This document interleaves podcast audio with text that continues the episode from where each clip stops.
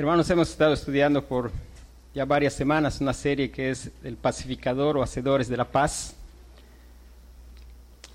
Cubrimos ya una primera parte que es glorifique a Dios. Y una pregunta que pensar mientras estábamos estudiando esa primera parte es ¿cómo puedo agradar y honrar a Dios en esta situación? ¿Cómo puedo agradar y honrar a Dios en esta situación? El versículo es Primera de Corintios 10:31 que dice, si pues coméis o bebéis o hacéis cualquier otra cosa, hacedlo todo para la gloria de Dios. Estamos empezando una segunda parte que es, saque la viga de su ojo, saque la viga de su ojo. El pasaje está ahí en, en Mateo. Y la pregunta, una pregunta que me gustaría que la pudiéramos estar reflexionando constantemente, porque pues conflictos es algo que están a la orden del día. Y la pregunta es, ¿cómo puedo mostrar la obra de Cristo en mí, asumiendo responsabilidad por mi contribución al conflicto? ¿Cómo puedo mostrar la obra de Cristo en mí, asumiendo responsabilidad por mi contribución al conflicto? Hoy, esta mañana, bueno, hay una pregunta que estamos tratando que es, ¿vale la pena pelear por esto? Ya vimos acerca del, buen juicio, vimos pasajes en, en, Proverbios y vimos la cuestión entre los asuntos materiales y los asuntos de actitud. Y nuestro tema hoy es el creyente en el conflicto. El creyente en el conflicto. El hecho de que somos creyentes no quiere decir que no hay conflicto entre creyentes. Si usted ha leído la escritura, sabe que ha habido situaciones en que creyentes han estado envueltos en conflicto. Y recuerde que el conflicto es una oportunidad para glorificar a Dios, es una oportunidad para crecer a la imagen del Señor Jesucristo. El conflicto es una oportunidad para servir a otros. Y vamos a abrir nuestras Biblias. En Filipenses capítulo 4, versículo 2 al versículo 9.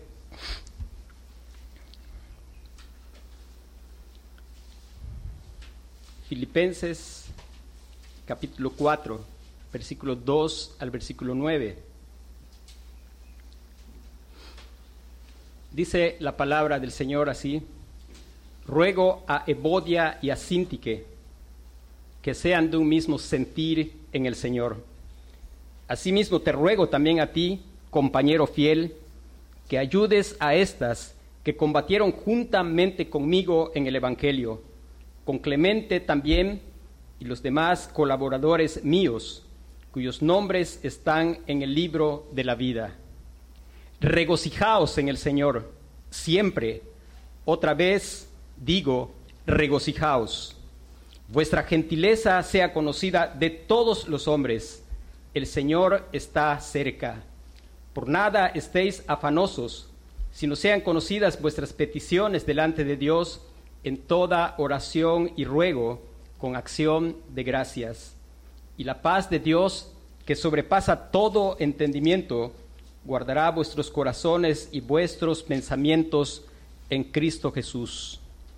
Por lo demás, hermanos, todo lo que es verdadero, todo lo honesto, todo lo justo, todo lo puro, todo lo amable, todo lo que es de buen nombre, si hay virtud alguna, si algo digno de alabanza, en esto pensad, lo que aprendisteis y recibisteis y oísteis y visteis en mí, esto haced y el Dios de paz estará con vosotros.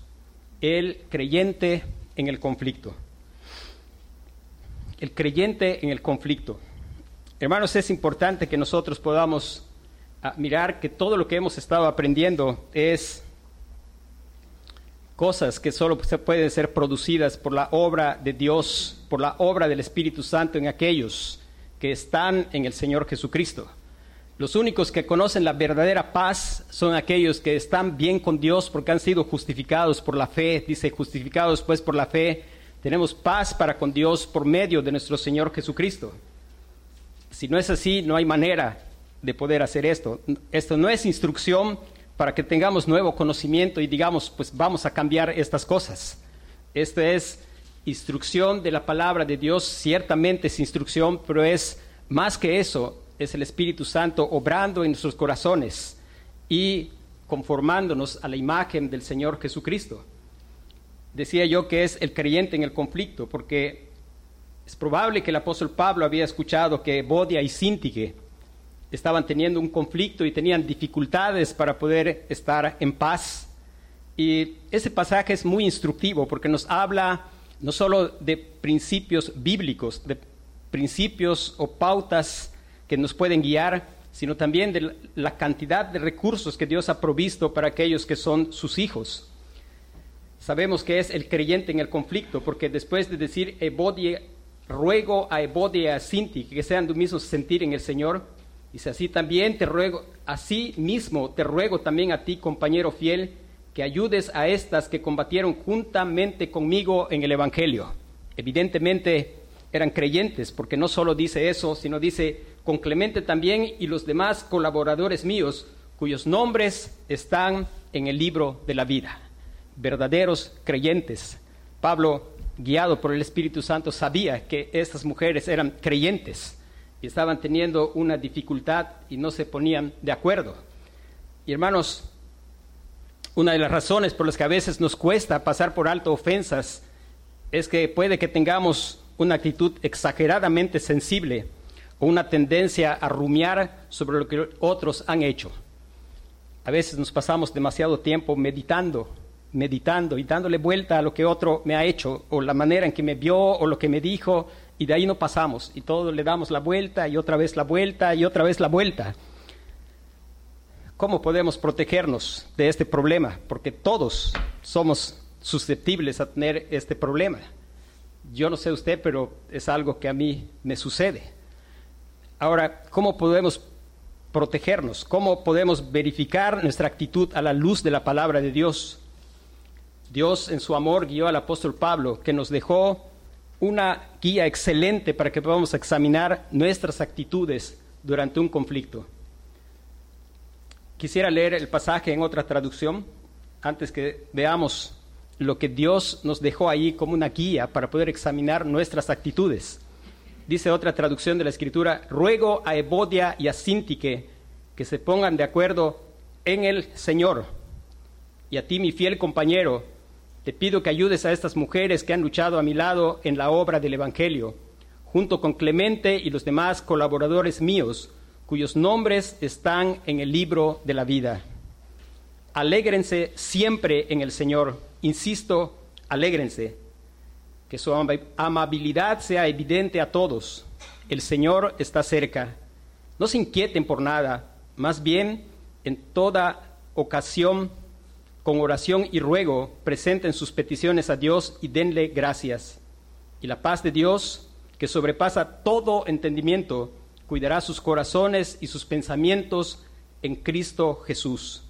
Por último, hermanos, consideren bien todo lo verdadero, todo lo respetable, todo lo justo, todo lo puro, todo lo amable, todo lo digno de admiración, en fin, todo lo que sea excelente o merezca elogio, pongan en práctica lo que de mí han aprendido, recibido y oído, y lo que han visto en mí, y el Dios de paz estará con ustedes.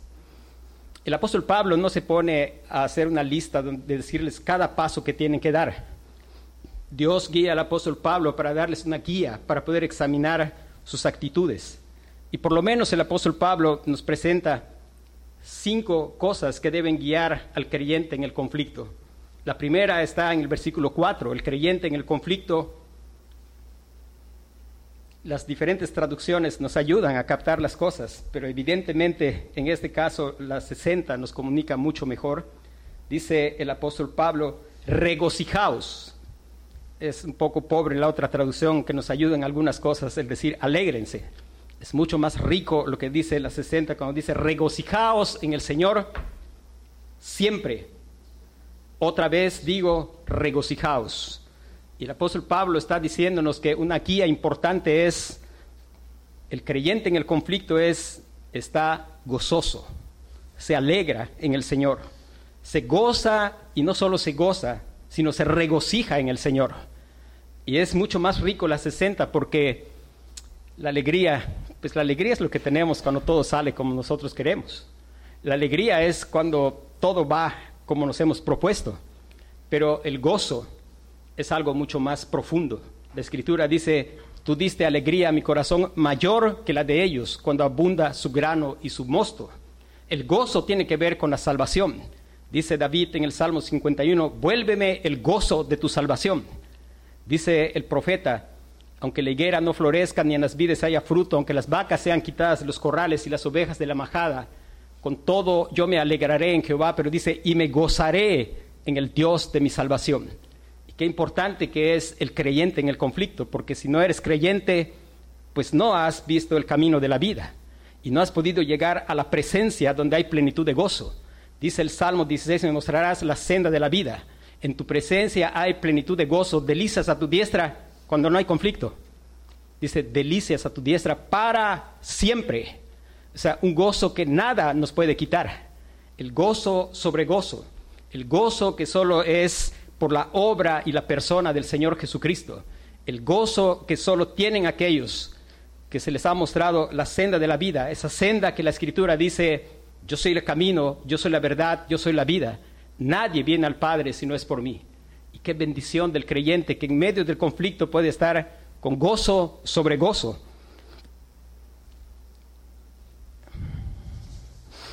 Como siempre, Pablo nos insta a centrarnos en Dios al encarar un conflicto.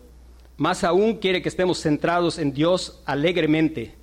El apóstol Pablo también se da cuenta de algo, de que tendemos a olvidar las cosas importantes. Y entonces él no solo dice gócense, sino dice, después de decir regocijaos en el Señor, ¿cuándo? Siempre. No solo cuando todo está saliendo bien, sino siempre. Siempre. Dice, y después, por si se nos pasa esto que es importante, él dice, otra vez les digo, regocijaos. Pablo está insistiendo en este asunto porque es importante y porque es el privilegio de aquel que sabe que todo está bien con el Señor. Es el privilegio de aquel que sabe que puede morir en paz en cualquier momento, porque ha sido justificado por la fe en la persona y obra del Señor Jesucristo. dice, dice el apóstol Pablo, con insistencia, que nos regocijemos. Y uno pudiera preguntar, ¿qué habrá para regocijarnos cuando uno estoy, está involucrado en un conflicto? O sea, ¿cómo puedo estar regocijándome? Pero es importante que como creyentes podamos abrir los ojos y empezar a pensar justo en lo que dice la Escritura. ¿Dónde está el gozo? En tu presencia hay plenitud de gozo. El gozo es el Señor mismo. El gozo es, si el Señor es nuestro tesoro, ahí está nuestro gozo. Y dice que lo que nosotros debemos hacer es pues, centrar nuestros pensamientos en Dios. En lugar de meditar en las situaciones, centrarnos en Dios para poder alegrarnos en Dios. ¿Y qué tanto tenemos que pensar de Dios? Pensar en Dios en su abundante bondad para con nosotros. Pensar y ser movidos al pensar en Dios en adoración gozosa que nosotros podríamos ofrecerle aún en medio del conflicto. Recuerde, el apóstol Pablo no es una persona simplemente teórica. Había habido un conflicto en Filipos y parte de ese conflicto era que estaba en la prisión. Y él estaba gozándose en el Señor. Él no estaba ahí diciendo, pobrecito de mí, mira, ya me dieron una paliza, ya me amarraron aquí, qué incómodo está esto. Él estaba con Silas, ¿y qué estaban haciendo? Estaban cantando, estaban, ¿por qué cantaban? Porque estaban adorando y pensando en el Señor. Y el resultado era gozarse en la salvación de Dios y estaban cantando al Señor. Pablo está hablando de lo que él mismo, al final él dice, lo que han aprendido y oído y visto en mí, esto haced. Y Pablo, ellos estaban ahí cantando porque estaban reflexionando en Dios. Y podemos pensar en cosas como decir a Dios, oh Dios, eres tan asombrosamente bueno para conmigo. Piense siempre en la bondad de Dios. Anteriormente estudiamos su soberanía y su bondad. Pensar en ello. Hablamos de Dios porque nuestra necesidad es conocer a Dios. Necesitamos conocer al Dios de la Escritura desesperadamente. No vivir con un Dios de nuestra imaginación Normalmente el Dios que nos imaginamos se parece mucho a nosotros, pero clamar al Señor que nos haga ver con ojos de fe al Dios que se revela en la Escritura. Eres tan asombroso y bueno para conmigo. Enviaste a tu único Hijo a morir por mis pecados, incluyendo los que he cometido en este conflicto. Gracias a Jesús estoy perdonado y mi nombre está escrito en el libro de la vida. Y note que Pablo menciona eso, cuyos nombres están escritos en el libro de la vida. Tú no me tratas como lo merezco, sino que eres paciente, amable, bondadoso y perdonador conmigo. Por favor, ayúdame a hacer lo mismo con los demás. En tu gran misericordia eres también bueno para con mi oponente. Si bien me ha agraviado repetidamente, tú le ofreces tu perdón como lo haces conmigo. Aun cuando él y yo jamás nos reconciliemos en esta vida, aunque es algo que aún espero que podamos lograr, tú ya has hecho la obra para reconciliarnos para siempre en el cielo.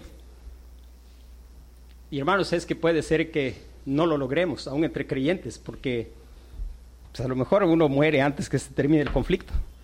A lo mejor entre que Dios me está mostrando, pues Dios ha definido llevarse a, a mi hermano en Cristo. Pero dice, este conflicto es tan insignificante comparado con la maravillosa esperanza que tenemos en ti. Y note cómo es regocijarnos en el Señor por el Evangelio. Lo que estoy leyendo es una descripción de un entendimiento de lo que el Evangelio ha hecho. Dice, este conflicto es tan pequeño comparado con las muchas otras cosas que estás atendiendo en este momento, pero igualmente quieres caminar a mi lado mientras intento resolverlo. ¿Por qué habrías de inclinarte para prestarme tanta atención? Es demasiado maravilloso para que yo lo entienda pensar en que Dios es magnánimo y decirle, expresarle, eres magnánimo. ¿Y qué es magnánimo? Es que Él es generoso y con grandeza de espíritu. Especialmente magnánimo habla y se refiere al perdón, la actitud perdonadora ante las ofensas recibidas. Hermanos, yo dije el otro día, si Dios, si Dios nos estuviera dando un pescozón cada vez que pecamos, estaríamos morados e hinchados. Él es magnánimo. Dice, en lo que me das, eres magnánimo en lo que me das. Y el apóstol Pablo habla de estas cosas aquí en el pasaje. Me ofreces la consolación de tu espíritu. Eso es para los creyentes. Solo los que tienen el espíritu de Cristo son de Él y tienen la consolación del espíritu. La sabiduría de tu palabra Lámpara es a mis pies tu palabra y lumbrera a mi camino. El apoyo de tu iglesia. Probablemente tengamos una etapa en que hemos descuidado todo lo que tenemos en Cristo. Y expresarle y decirle al Señor, perdóname por descuidar esos poderosos tesoros hasta ahora y ayúdame a usarlos para agradarte y honrarte. Me regocijo en que estos mismos recursos están disponibles para mi oponente. Por favor, permítenos tomar de ellos juntos, de forma que podamos ver nuestros propios pecados, recordar el Evangelio. Hermanos, miramos nuestros pecados y es una oportunidad de recordar el Evangelio. Palabra fiel es esta y digna de ser recibida por todos, que Cristo Jesús vino al mundo para salvar a los pecadores, de los cuales, pues no mi oponente es el primero, yo soy el primero. Y vengo corriendo porque hay esperanza para pecadores recordar el Evangelio, encontrar un terreno común a la luz de tu verdad, ponernos de acuerdo contigo y entre nosotros y restablecer la paz y unidad entre nosotros. Finalmente, Señor, me alegro porque este conflicto, este conflicto no ha ocurrido por accidente. Estudiamos la soberanía de Dios gobernando. Tú eres soberano y bueno. Eres soberano y bueno. Hermanos, en su bondad, Dios en conflictos expone nuestro corazón para que podamos ver dónde estamos necesitados de crecer. Dice, me alegro de que este, este, conflicto no ha ocurrido por accidente, tú eres soberano y bueno, así que sé que estás obrando a través de esta situación para tu gloria y para mi bien. Y sabemos que a los que aman a Dios, todas las cosas les ayudan a bien, todas Dice, no importa lo que haga mi oponente, tú estás obrando para conformarme a la imagen de tu Hijo. Por favor, ayúdame a cooperar contigo de todas las formas posibles y a darte gloria por lo que has hecho y estás haciendo. todas estas bendiciones, la salvación a través del Evangelio, la motivación y el poder para cambiar. El creyente tiene motivación y tiene poder para cambiar. Una sólida orientación a través de la palabra y el Espíritu de Dios, los recursos del cuerpo de Cristo, las oportunidades que vienen a través de un Dios soberano, están disponibles para nosotros solo cuando estamos en Cristo. Esto es disponible solo para los que están en Cristo, solo para aquellos que han confiado y están confiando en la obra y la persona del Señor Jesucristo. Y hermanos, es un motivo de alegría, saber somos benditos con toda bendición espiritual en los lugares celestiales en Cristo.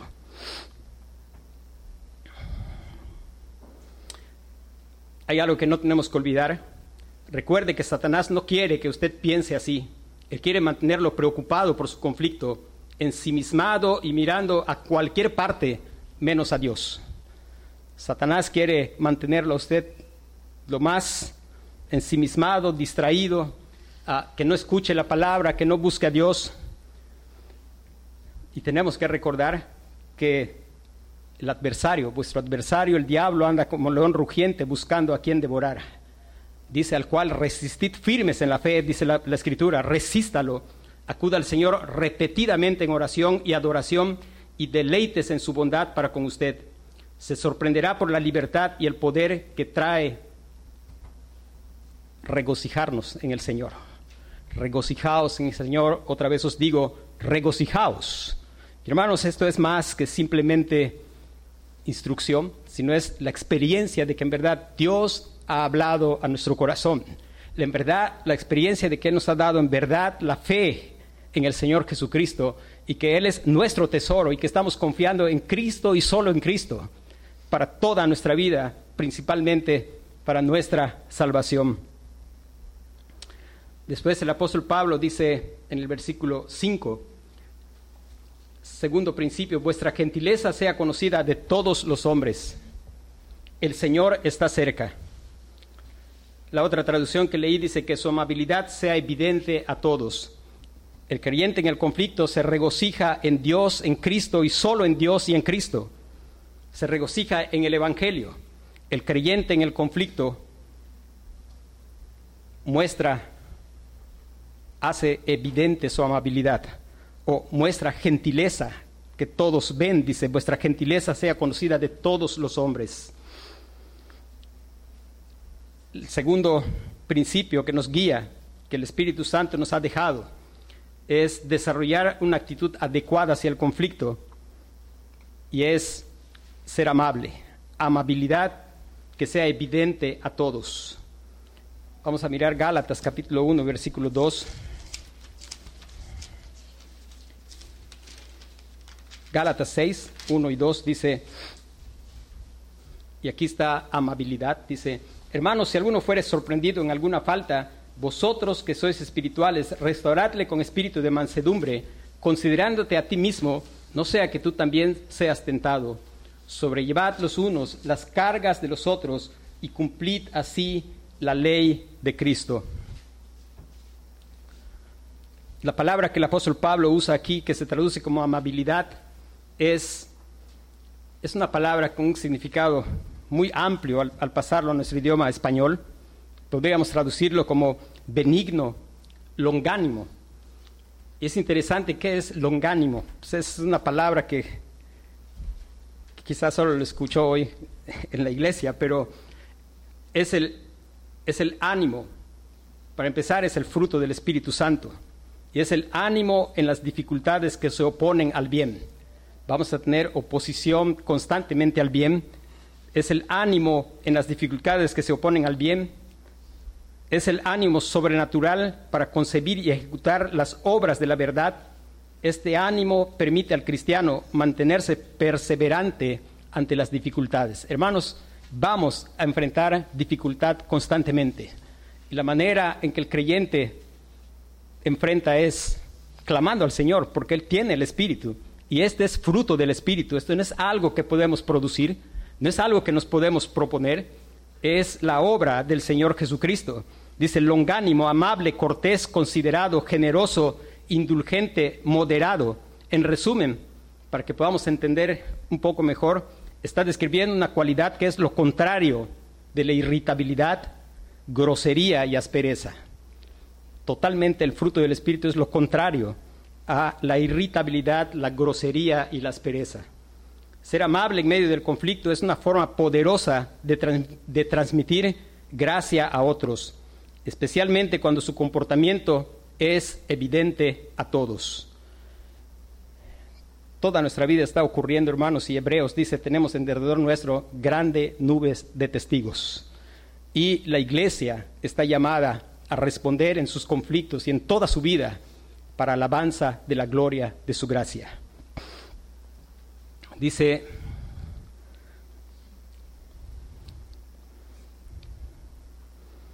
esta amabilidad refleja la presencia y el poder de Cristo en su vida y esto lo honra.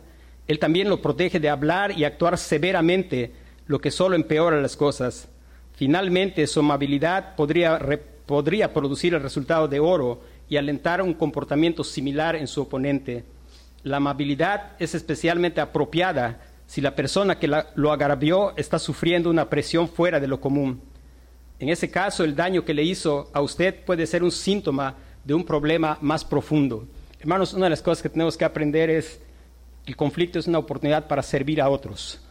Y muchas veces la cuestión no se trata de los asuntos que se están manejando en el momento, sino puede ser un indicativo de una necesidad espiritual más profunda en la persona y eso nos debe mover a compasión y clamar al Señor y recordar, no se trata de ganar un conflicto, se trata de la gloria de Dios, se trata de crecer a la imagen del Señor Jesucristo, se trata de servir a otros.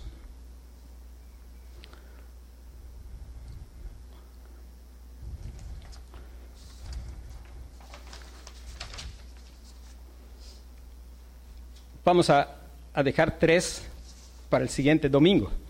Ah, y quiero recordar, hermanos, todo esto nos llama al Evangelio. Hermano, el Evangelio es para nuestra salvación de la condenación eterna. El Evangelio es para nuestro crecimiento en la gracia. Lo mismo que el Señor hace para traernos a su Hijo para salvación es lo que hace para transformarnos, para que crezcamos en la gracia y el conocimiento de nuestro gran Dios y Salvador Jesucristo. Dios tiene que obrar en nosotros y mira, mostrarnos cuán frecuentemente elevamos el concepto que tenemos de nosotros mismos, cuán frecuentemente erramos porque nosotros vamos siguiendo intensidad de deseos. Hermano, recuerde, el fin único del hombre es glorificar a Dios gozando de Él para siempre y los que hemos sido salvados, hemos sido salvados para eso. Dice, porque habéis sido comprados por precio, glorificad pues a Dios en vuestro cuerpo y en vuestro espíritu, los cuales son de Dios. Y Dios sabe que su gloria y nuestro gozo están de la mano. Y Él nos ha rescatado de nuestra vana manera de vivir para poder vivir para su gloria y poder gozar. Hermano, entre más gozamos de Dios, no hay nada que nos pueda arrebatar el gozo. No hay nada que nos pueda arrebatar la paz. Recuerde que la paz no es la ausencia de conflictos, sino es la seguridad de su presencia. Recuerde, el gozo es el gozo de su salvación. ¿Qué más puede ser de gozo que saber estoy bien con mi Dios? Gloria a Dios, estoy bien con mi Dios. Él me ha dado salvación en el Señor Jesucristo. Yo he confiado por su obra. He confiado nada más que en la persona y la obra del Señor Jesucristo. Ahora Cristo es lo más valioso para mí, Él es mi tesoro. Hermanos, Dios nos ha dado recursos. Pablo estaba mostrando aquí los recursos. Pidió a, a los hermanos que ayudaran a Evodia y a Sintique, la iglesia, la palabra, el Espíritu Santo. Hermano, todos esos recursos son por la obra del Señor Jesucristo. Todo lo que tenemos es por estar en el Señor Jesucristo. La posibilidad de vivir siendo hacedores de la paz, de poder comprender por qué es tan importante la paz solamente si estamos en Cristo y nada más que en el Señor Jesucristo. De lo contrario, nosotros vamos a estar totalmente, pues, divagando sin control, sin sentido, porque no hemos entendido verdaderamente que la gloria de Dios es el fin de la historia. La historia no es algo que se está repitiendo sin sentido, ni es una línea que apunta hacia nada.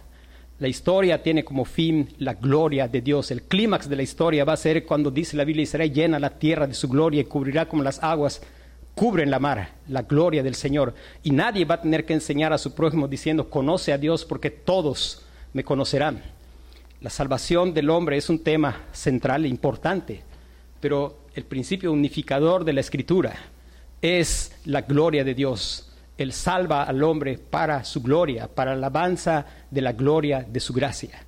Hermanos, siento peso en mi corazón de tratar de explicar lo más claro esto, porque ha sido una bendición personal para mi vida el que Dios me vaya enseñando a entender eso, porque si no la vida es triste y es caótica. Hermanos, el único recurso es Cristo y solo Cristo. Es solo la gracia de Dios. Es solo el clamar a Dios para que alumbre los ojos de nuestro entendimiento y que nosotros podamos en verdad ver al Señor y su gloria, para que nosotros podamos en verdad ser afligidos con esa aflicción que Dios da que es para bien. Invócame en el día de la aflicción y yo te libraré. Hermanos, cuando Él nos aflige, en verdad que es una aflicción mirar, no hay mérito en mí. Si me miro a mí hay pura maldad. Si me miro a mí, miro que constantemente estoy haciendo una sola cosa, ofender a Dios. Empiezo a buscar con qué agradar a Dios y miro que no hay absolutamente nada, que todo en mí es repugnante ante Dios. Y entonces lo único que me queda es invocarlo para que Él me libre. Y el Señor dice, todo aquel que practica pecado, esclavo es de su pecado. Y el esclavo no queda en casa para siempre, el Hijo queda para siempre. Así que si el Hijo os libertare, seréis verdaderamente libres y conoceréis la verdad y la verdad os hará libres. Hermano, nada que no sea Cristo nos puede dar libertad. Nada que no sea Cristo nos puede dar libertad. Cristo y solo Cristo. Y clamar, si estás escuchando, clama al Señor que se te revele. Clamemos, clamemos al Señor, que es el clamor de todos los días. Si Cristo se me ha revelado, yo quiero que se me siga revelando. Eso es lo que vemos en el apóstol Pablo. Él no estuvo contento con que lo vio en el camino a Damasco y estaba entre el polvo y lo levantaron de ahí. Cuando tú vas a Filipenses y ves al apóstol Pablo, él no quedó contento con eso. Él llegó al punto de tener todo por basura con tal de qué? De conocer a Cristo Jesús. hermanos, solo es conocer a Cristo. Y esa es nuestra necesidad. Es tan vital conocer a Cristo, hermano, que esa es la misma vida eterna. Y esta es la vida eterna, que te conocen a ti, el único Dios verdadero, y a Jesucristo, tu Hijo, a quien has enviado. Hermanos, esa es la vida eterna. Hermanos, vengamos al Señor Jesucristo. Y si hemos venido una vez, sigamos viniendo. La prueba de que un día viniste a Cristo es que sigues viniendo al Señor Jesucristo. La prueba de que te, te han dado el arrepentimiento para vida es que te sigues arrepintiendo. El pasaje cuando dice el Señor, arrepentidos y creed en el Evangelio. Ese pasaje puede ser, esa palabra puede ser traducida como pasar el resto de tu vida arrepintiéndote. Hermanos, en verdad es una bendición del Señor que Él nos conceda, que cuando pasemos por la Escritura podemos mirar nuestra historia ahí y que Dios nos quebrante y nos haga llorar cuando leemos toda la rebelión del pueblo de Israel y mirar que no es Israel, esa es mi historia. Estoy allí como un rebelde y Dios con misericordia y misericordia y misericordia y de pronto con disciplina, pero con misericordia. hermanos, ser quebrantados delante de Dios, porque Él en verdad nos concede conocerle y mirar entre su gran poder y su gran misericordia, su gran bondad y nuestra gran rebelión y constante rebelión y apartamiento de Él, y nuestro constante buscar el gozo fuera de Él. Vengamos al Señor Jesucristo. Vamos a orar.